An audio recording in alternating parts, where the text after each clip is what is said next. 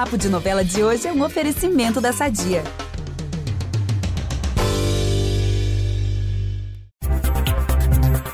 O clima de tensão continua em Pantanal e o caldo vai entornar de vez. A começar pelo Levi, que vai entender bem a expressão para não cutucar a onça com vara curta.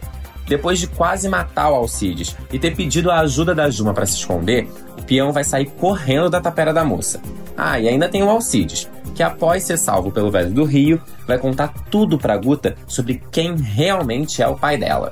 Aqui é o Ícaro Martins com a nossa dose diária de spoilers e um extintor de chamas para ver se eu dou conta do fogo do parquinho, né? Quer dizer, no fogo do celeiro de Pantanal.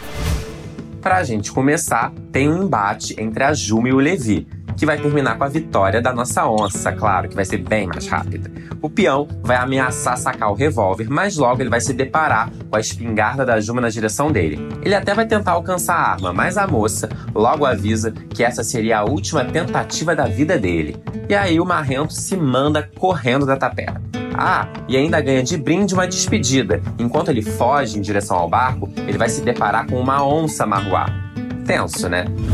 Uma atualização rápida sobre o Jove, galera. O pseudo-peão tá no fundo do poço. Além de ter dado um tempo com a Juma, ele sofre por antecipação, com a possibilidade de perder a disputa da cela de prata com os irmãos.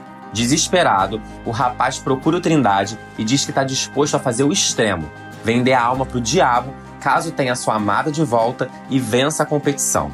Nossa, eu achei pesadíssimo.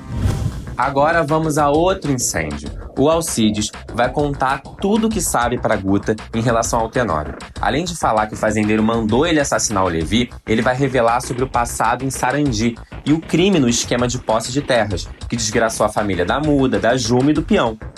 Como eu disse lá no começo, vai ser tenso. Por hoje, terminamos aqui, mas vocês até já sabem o que eu vou dizer, né? A gente está sempre junto no Globoplay e no G-Show. Beijão e até segunda!